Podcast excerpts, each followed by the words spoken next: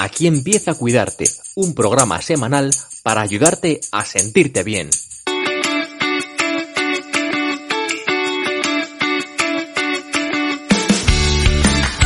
Bienvenidos a Cuidarte, un espacio para compartir inspiración e ideas sobre bienestar. Soy Marta Reguero, periodista y coach personal. Gracias por unirte a esta comunidad y gracias por acompañarme en este episodio.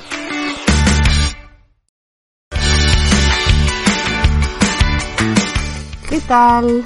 Aquí estamos estrenando 2022, un nuevo número, un nuevo año. Yo llego un poquito tarde a esto de estrenar el año porque el fin de fiesta, el fin de 2021, me ha dejado un poco cao. He sido una de tantas de los que hemos estado contagiados de, COVID. Eh, no, sé si, no sé si será la variante Omicron que parece que ha venido como algo más suave en cuanto a síntomas. Yo la verdad que he estado bien, hemos estado en casa, todos contagiados. Entonces, bueno, sobre todo ha sido un fin de año pues imprevisto, con todo lo que la palabra conlleva, y por eso mi descanso de podcast, que iba a haber sido una semana, yo me planificaba y si escucho el episodio último que he grabado, pues hacía mis planes, como hacemos todos, y esa gran lección de vida que estamos obteniendo desde 2020, que es bueno, tú haz planes que luego ya la vida irá por el lado que le corresponda, pues me ha tocado en toda su plenitud, como nos ha pasado a muchos.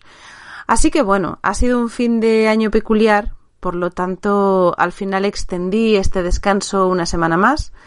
Es cierto que, pasar por el, por este contagio a mí me ha supuesto un poco, un poco bastante de caos organizativo. Reconozco y bueno, yo hablo de mi experiencia. Yo soy sensible en cuanto a que cualquier enfermedad, cualquier persona que tenga un impacto algo más fuerte de, del virus, lo habrá pasado de manera diferente, pero yo tengo que hablar de mi experiencia. Entonces, con honestidad, en mi casa ha sido poco más que, que un mini, mini, mini, mini catarro. Eh, hemos tenido cada uno de nosotros un día de síntomas quizá alguno un poquito más, pero por ejemplo mis hijos, bueno, pues a uno le dolió la tripa un día, el otro tuvo unas décimas, eh, mi pareja tuvo como sensación de sinusitis, así un poco molesto, y yo tuve malestar de garganta, como si estuviera un poco tocada por el frío. De hecho, al principio pensábamos que habíamos cogido frío. Entonces, más allá de lo físico, que eso ha sido llevadero, afortunadamente, y por eso digo que es mi experiencia a nivel organizativo, pues lo de tener a una familia entera eh, bastantes días encerrados, porque claro, el problema de no contagiarnos todos a la vez es que ahora, mismo las pautas que nos dan, pues eran de estar siete días de, de cuarentena, pero claro, son las, los siete días de cada uno que no hemos sido simultáneos, entonces al final se ha alargado. Entonces, bueno, nos ha pillado fin, fin de año, esto fue como por el 1 de, de enero, cuando empezó el primer positivo y ya vimos la luz, yo creo que salimos el 14. O sea, ha sido, a mí se me ha hecho muy largo. Y sobre todo ha sido un shock, un shock porque yo había hecho mis planes y yo había organizado perfectamente lo que necesitaba para final de año. Necesitaba descanso, necesitaba vacaciones, tenía vacaciones de mi trabajo alimenticio, que es como yo llamo al trabajo principal, el trabajo en el que soy asalariada y yo no controlo, es el trabajo en el que soy empleada.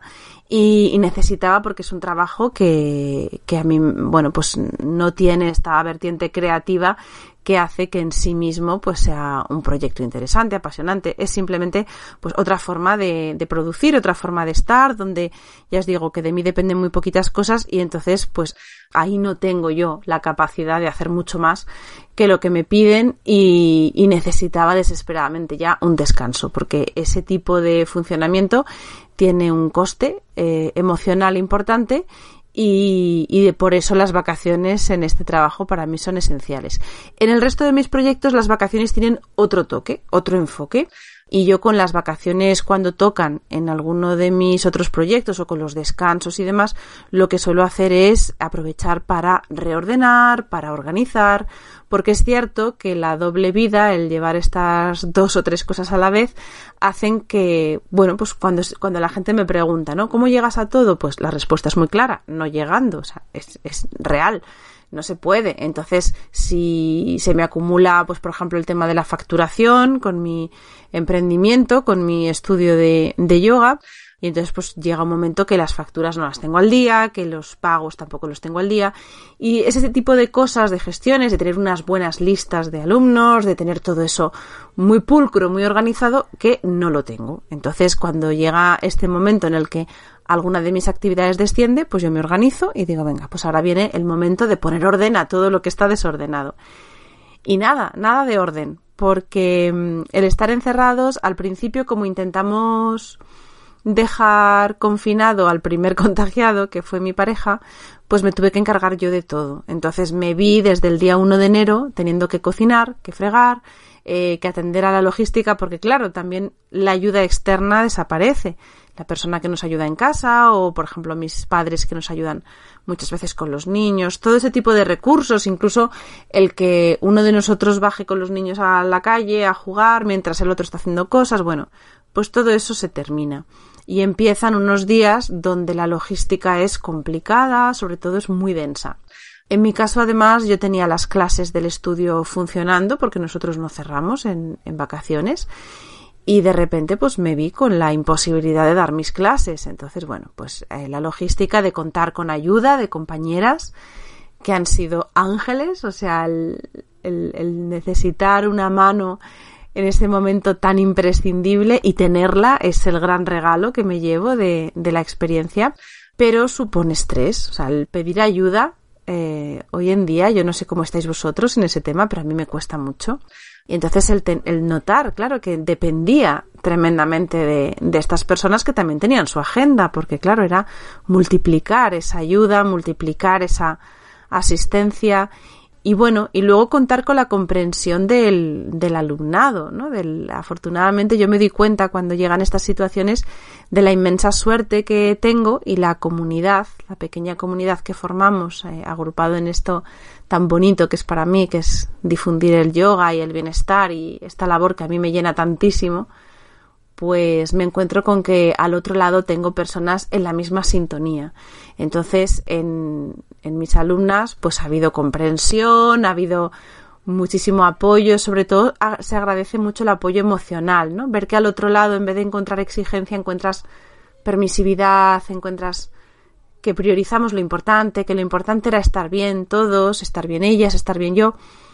Y nos hemos ido adaptando. Hemos ido haciendo clases online cuando tocaba y luego sobre todo eso, la ayuda inmensa de las personas que han estado y no solo las, las compañeras que han dado las clases, sino también mi propia familia, porque por ejemplo mi padre, que es vecino mío, ¿no? Pues eh, me ayudaba yendo al estudio a abrir, a, a poner en orden las cosas. Mi pareja cuando ya estuvo él desconfinado y yo estaba confinada eh, también, él podía ir a abrir la verja, a pasar a lo mejor la aspiradora o hacer cualquiera de las cosas de mantenimiento que hace falta para que sea un lugar agradable. Así que todo se ha puesto patas arriba. Y no tenía energía, ni tenía preparación, ni tenía tiempo material para ocuparme del podcast y entonces he caído en esa amable tentación de darme un pequeño descanso algo mayor. Así que hemos estado dos semanas sin episodio y entonces no hemos podido celebrar juntos y juntas este fin de año y este comienzo de año. Que nunca mejor que hoy para darnos cuenta de que hacer planes tampoco nos sirve de mucho. Pero bueno, no por eso hacer planes está mal, ¿vale? Yo soy una gran eh, enamorada de la planificación, eh, de la organización. Creo que grandes cosas, o bueno, eh, quizá decirlo así es un poco pretencioso, ¿no? Pero creo que, mm, que las cosas que, se han resuelto bien en mi vida o, o donde he conseguido avanzar en cosas que para mí eran importantes han venido apoyadas de una buena planificación. Y sobre todo creo que tener una buena planificación también me ha ayudado a mantener unos hábitos de autocuidado mm, eficaces, positivos, constructivos. Y agradezco mucho a mi capacidad para crear esos hábitos y para sostenerlos. Y esa parte mía más constante, eh, creo que me ayuda muchas veces a poder hacer eh, un recorrido coherente, a poder ir creciendo en, en, lo que voy afrontando y bueno, cuando hay un, un, error, que hay miles, pues también quizá aprender de ellos dentro de esta capacidad para ser constante también en ese aprendizaje. Entonces, bueno, con esto lo que digo es que a pesar de que la vida nos demuestra que los planes están para no cumplirlos, pues también ocurre que los planes nos ayudan a tener cierto orden mental. Nos ayudan también a reconocer nuestras motivaciones y yo voy a poner mucho foco hoy en el episodio de hoy, en el que vamos a hablar justamente de eso, de pequeñas claves para afrontar un nuevo año. Voy a poner mucho el foco en, en esos deseos, en esa motivación, porque a veces tenemos muy claro nuestra parte racional, nuestra parte más cognitiva, tiene muy claras cuáles son las cosas que queremos o que pensamos que queremos o que hemos planificado y que supuestamente queremos. Y luego está la parte emocional, eh, ese vínculo con los deseos, con, con lo que realmente queremos hacer. Y eso que es más sutil y que a veces está por ahí un poco oculto en esas capas de instrucciones o de creencias más racionales, realmente es lo que nos mueve.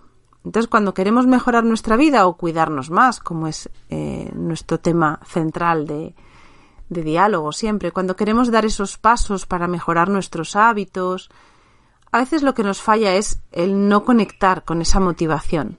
Y es muy importante, yo creo que cuando nos sentemos un ratito a hacer esta reflexión de cómo queremos que sea nuestro año 2022, es importante conectar con, esa motivación y tenerla siempre presente, porque esa motivación va a cambiar, va a modularse, pero atenderla es importante, poner la mirada en qué es lo que nos motiva realmente.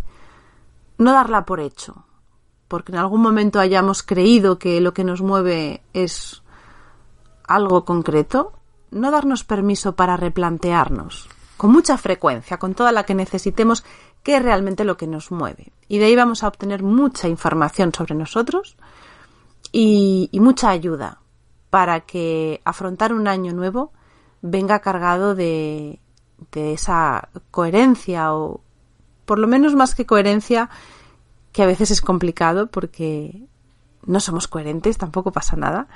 Eso da para un debate, pero quizás sí consecuencia, ¿no? De voy a hacer esto y obviamente lo que espero obtener o lo que puedo esperar es algo determinado. Es complicado a lo mejor esperar algo, de, algo concreto si estamos haciendo justo lo contrario, ¿no? Entonces, alinear todo esto nos ayuda mucho a conocernos y a dar esos pasitos alineados con nuestra motivación real.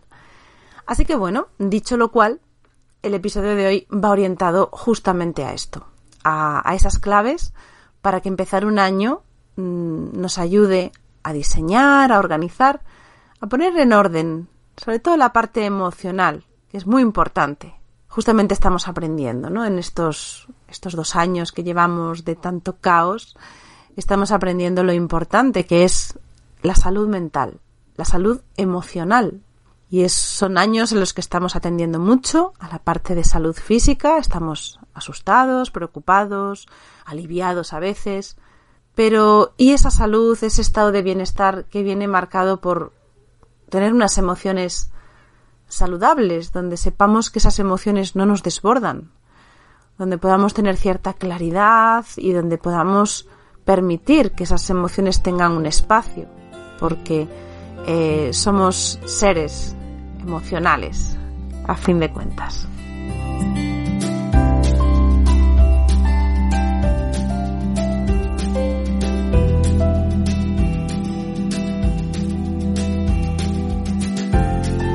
Bueno, y para hacer esta preparación de 2022, vamos a ver qué nos puede ayudar. Si conseguís sacar este ratito, que yo os lo recomiendo, un ratito sin muchas expectativas, el poderos sentar con un papel delante, quizá con una infusión, con algo reconfortante. Es muy importante a veces la simbología de los rituales y el sentirse arropado por ese gesto de autocuidado que nos demuestra que, que nos importa lo que vamos a hacer y lo que vamos a hacer es llevar una mirada hacia nosotros, hacia este momento, tal y como lo concebimos, con esas expectativas también de lo que viene, porque eso es parte de nuestra condición. Así que bueno, yo os lo que, lo que os recomendaría como primer paso para entrar en el año nuevo, poniendo algo de orden, algo de foco, quizás sea interesante que valoremos el año que termina y que atendamos a las sensaciones, porque el cuerpo no miente. Cuando hacemos esta conexión con nuestras emociones, con nuestras sensaciones, a través del cuerpo, recibimos información muy clara. Y podemos darnos una pausa, respirar profundo y quizás conectando con nuestro cuerpo, con qué se mueve en nuestro cuerpo, qué sensaciones, hacernos preguntas, dando un espacio libre para que esas respuestas surjan. Quizá podemos preguntarnos por los momentos que más recordamos de este año. Podemos plantearnos cuál ha sido nuestro mayor aprendizaje y qué es lo que hemos hecho que ha mejorado la vida de otros. ¿Qué es lo que te ha dado más miedo a afrontar? ¿Y en qué te has apoyado para salir adelante? Podemos también revisar qué hábito has ido adquiriendo durante este año que todavía hoy perdura y cuáles han sido tus mayores apoyos. También puedes llevar esa mirada hacia tus decisiones y escoger cuál es la mejor decisión que has tomado. Y con esta revisión del año tenemos información, cómo estamos, cómo hemos llegado hasta aquí. Con esa mochila, con ese bagaje, también podemos aprender a soltar. Habrá muchas cosas que quizá nos ayuden este año si soltamos y simplificamos. Yo siempre soy muy partidaria de que en este avance hace falta aligerar las cargas. Y, quizá llega el momento ahora de establecer objetivos, de poner ese enfoque en, qué es lo que nos mueve este año 2022, este año nuevo. Eh, a veces nos cuesta establecer objetivos, así que bueno, puede ser interesante, hay personas a las que les puede ayudar el separar los ámbitos, por ejemplo, eh, atender a lo personal, cuál es nuestro mayor objetivo en lo personal, lo profesional, separando esas dos facetas, o quizás atender a algo práctico, lo económico, o incluso a esa relación con nosotros mismos, con nuestro propio autoconocimiento y autocuidado. Quizá observar eh, cuáles son los gestos o cuáles son las facetas en las que todavía podemos mejorar un poquito nuestro cuidado personal, eh, esas constantes que nos van a sostener para sentirnos más sanos, más energéticos, para estar mejor. Y una vez más, si te cuesta crear o establecer objetivos, yo te recomendaría que conectes con tus sensaciones. Y al conectar con las sensaciones, te pediría que llevaras la mirada muy profundo hasta ese lugar donde podemos diferenciar las necesidades y los deseos. A veces es muy útil diferenciarlos y los dos, los dos o las dos son importantes.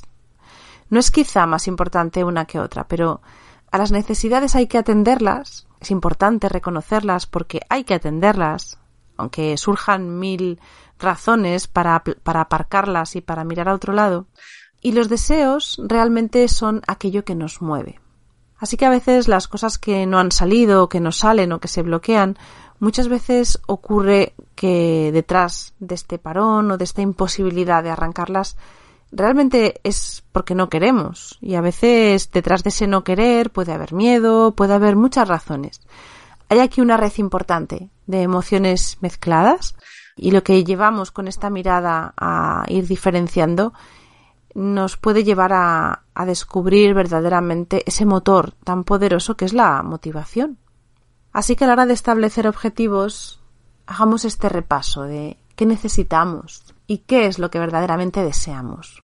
Y aquí me detendría y yo os recomiendo que os detengáis, que, dejéis que este repaso se, se expanda y, que podáis recibir con mucha libertad, con mucho acogimiento todo lo que surja. Porque a veces el piloto automático no está solo en nuestras acciones.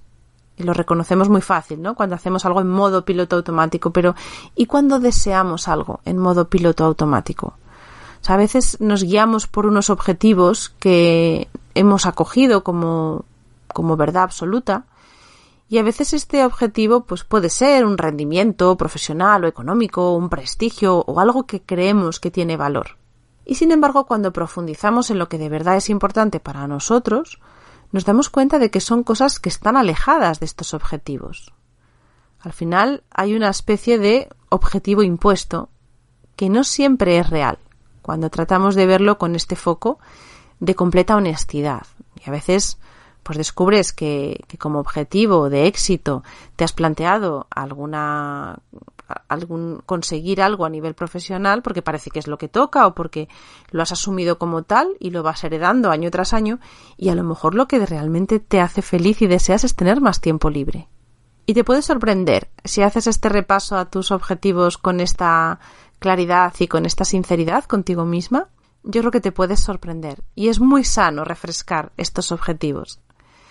Una vez que los has identificado, que has hecho este ejercicio para separar las necesidades de los deseos y que te has dado la oportunidad de ver realmente qué es lo que deseas, es muy útil ser realista para todo lo que tiene que ver con la planificación y yo te aconsejaría que trates de ver también de estos objetivos qué parte depende de ti y qué parte no depende de ti. Vamos también a cuestionar aquí esta idea del control, porque no controlamos tanto como creemos. Y estar claro en este punto y ver que, bueno, esos objetivos tienen una parte que va a depender de lo que tú hagas y otra parte que no. Y nos va a dar una sensación de realidad potente. También es importante, y si tienes ese papel delante, ahora es el momento de cuidar cómo expresas esos objetivos. El poder del lenguaje es muy importante. Expresarlos en positivo, no cayendo con esto en que tenga que ser un lenguaje edulcorado que ese positivismo sea poco realista, pero sí expresarnos como algo que vamos a conseguir o algo si hemos definido un objetivo realista nos va a sonar realista, entonces nos va a sonar positivo. Entonces, en este caso, el lenguaje es poderoso. Entonces, a lo mejor en vez de decir voy a no comer de manera insana o no voy a abusar de, estos productos que me sientan mal, pues a lo mejor es decir, voy a cuidar de mi cuerpo, voy a buscar la alimentación que me da más energía, voy a tratar o voy a conseguir ese estado saludable o voy a conseguir estar algo más ágil. Es muy importante, ¿no? Cómo lo, escuchamos, cómo lo leemos y cómo nos lo decimos, porque seguramente como lo escribas es como te lo vas a ir repitiendo durante el resto del año. Una vez que tenemos claros los objetivos, es muy importante identificar para qué son importantes. ¿Qué va a cambiar cuando los consigas? Y si puedes, visualiza esa situación. ¿Cómo eres tú? ¿Con más descanso? ¿A quién va a influir que tú estés más descansada cada semana? ¿De qué manera va a cambiar o en qué aspectos de tu vida va a cambiar que los fines de semana no tengas trabajo atrasado? O que hayas hecho más ejercicio, o que te hayas alimentado mejor, o que hayas podido organizar más viajes con tu familia. ¿Cómo te ves en esa situación?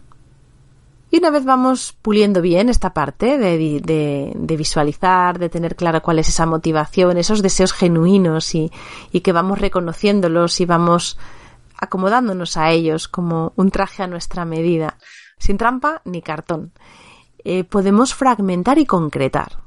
Y ahora viene la parte quizá más organizativa. ¿En qué plazo? ¿En qué plazo quieres lograr? Y, haz esos fragmentos de la tarea o del logro en, en, aspectos asequibles, ¿no? Pues por ejemplo, mira, yo te cuento mi reto del año pasado, lo que yo quería conseguir, yo quería hacer más ejercicio cardiovascular, porque yo hago mucha, mucho yoga, mucho ejercicio de otro tipo y estaba notando que con la edad, con los años, mi cuerpo estaba cambiando. Así que necesitaba potenciar un poquito más ese otro, esa otra faceta que tenía algo más abandonada. Entonces, bueno, pues yo me planifiqué y mi meta o mi objetivo era hacer dos sesiones semanales de 40 minutos. De esa manera ya no es algo abstracto. Quiero hacer más ejercicio cardiovascular. Quiero tratar de incorporar otro ejercicio. Era algo muy concreto. Dos sesiones. En concreto, los miércoles salgo a correr, he salido a correr y los sábados he ido a nadar. Bueno, pues esto ha sido lo que me ha permitido tener un hábito reconocible y una meta totalmente identificable durante el año pasado. Así que nada, me la quedo para este que comienza. Y una vez que has fragmentado y has traído a la realidad este objetivo, te puedes plantear qué hacer para caminar hacia allí. Puede haber una línea, una línea de trabajo. A veces las cosas no son de un día para otro. Bueno, pues voy a intentar hacer esto, voy a intentar resolver esta otra cosa y te puedes ir creando esa ruta. También es importante en este afán por ser muy realistas analizar qué obstáculos te puedes encontrar. Y ojo aquí a tus creencias. Son el principal obstáculo que te vas a encontrar. Así que en este análisis de por dónde van a salir los elementos que boicotean tus planes, eh, la primera que los puede boicotear eres tú misma o es tu mente, tu mente en piloto automático. Ahí están esas creencias poderosas que muchas veces nos dicen lo que podemos o no podemos hacer o podemos, no podemos conseguir. Cuestiónalas, pregúntate si de verdad esa creencia es válida, fórmulala al revés, a ver si es cierto. Si dices yo nunca comeré bien, ¿cómo te suena al revés? Yo siempre o yo soy capaz de comer bien. Es tan raro que al revés suene bien, a lo mejor te sorprendes. Y luego planteate qué hábitos te pueden ayudar. Ya sabéis que es mucho más eficaz esa suma de pequeñas acciones que transformaciones muy potentes que requieren una energía muy grande y una determinación que no siempre podemos mantener. Así que los hábitos son nuestros aliados. ¿Qué hábitos te pueden ayudar para conseguir este objetivo? Y por último, nuestro compromiso. ¿A qué te vas a comprometer para lograrlo? Ahí sí que toca ser muy sinceros, muy sinceras. ¿Con qué nos comprometemos? ¿Con bloquear en la agenda un tiempo para eso que estamos planificando? ¿Con dedicarle un rato más a ese proyecto que queremos impulsar? ¿Cuál es realmente el grado de compromiso que tienes? Incluso te animo a que lo enumeres. O que lo enumeres, a ver, no, que lo evalúes. Bueno, que le pongas una cifra. Por ejemplo, del 1 al 10. ¿Cuánto compromiso tienes con este objetivo?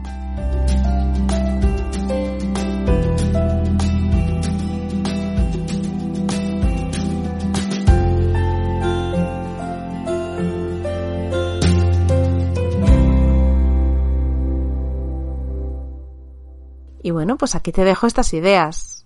Yo creo que el sentarnos un ratito a reflexionar y a hacer este ejercicio nos puede sentar muy bien. Desde luego no tiene nada que ver con que hagamos esto y luego la vida nos sorprenda. Pero esta capacidad para conectar con estas fuentes de motivación, de recursos, de honestidad, de saber lo que queremos, lo que sentimos, conectar con nuestro compromiso, con reconocer los hábitos que nos van a mover en una dirección o en otra, es un ejercicio que te quedas. Entonces, aunque la vida te sorprenda, estarás capacitada, preparada y entrenada para volver a hacer este ejercicio tantas veces como necesites. Así que bueno, espero que, que además de ayudarte, este ejercicio o cualquier otro a planificar tu año, sobre todo te, te haga sentirte bien durante un ratito dedicado a ti para que tus metas, tus objetivos, tus deseos tengan importancia. A veces el crearles un espacio para observarlos hace que sean reales, que existan. Y no hay nada que, que, sea más real que esos deseos o que esas motivaciones que están ahí, que dicen mucho de nosotras, de, de esa parte que podemos sacar a la luz de vez en cuando y que es muy sano hacerlo y nos va a acercar mucho a esa parte genuina que es la que luego nos va a mover y nos va a sostener el resto del año. Así que bueno, solo me queda desear que el resto del año nos traiga cosas buenas a todos nos va a traer seguro mucha capacidad de aprendizaje. Yo espero que me permitas seguir aquí en el micro de cuidarte. Hay veces que es más difícil tenerlo todo organizado. Hay veces que las semanas van muy rápido. Pero bueno, a mí me motiva mucho compartir y me motiva mucho cuando tengo respuesta por vuestra parte, sea por cualquiera de los canales. Hace que haya cierto sentido a estas charlas, a estos encuentros.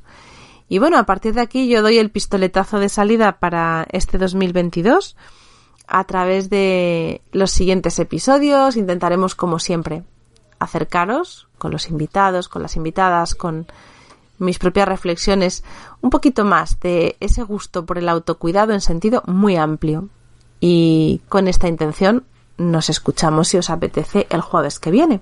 Así que como siempre os digo, un abrazo muy fuerte bienvenidos a este 2022 y cuidaros mucho.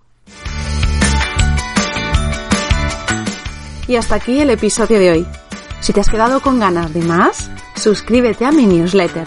Todos los domingos recibirás una carta con inspiración, nuevos recursos y sobre todo me permitirá estar en contacto contigo de una manera mucho más cercana. Tienes el formulario de suscripción en mi página web www cuidar-medio También te dejo el enlace en las notas del programa.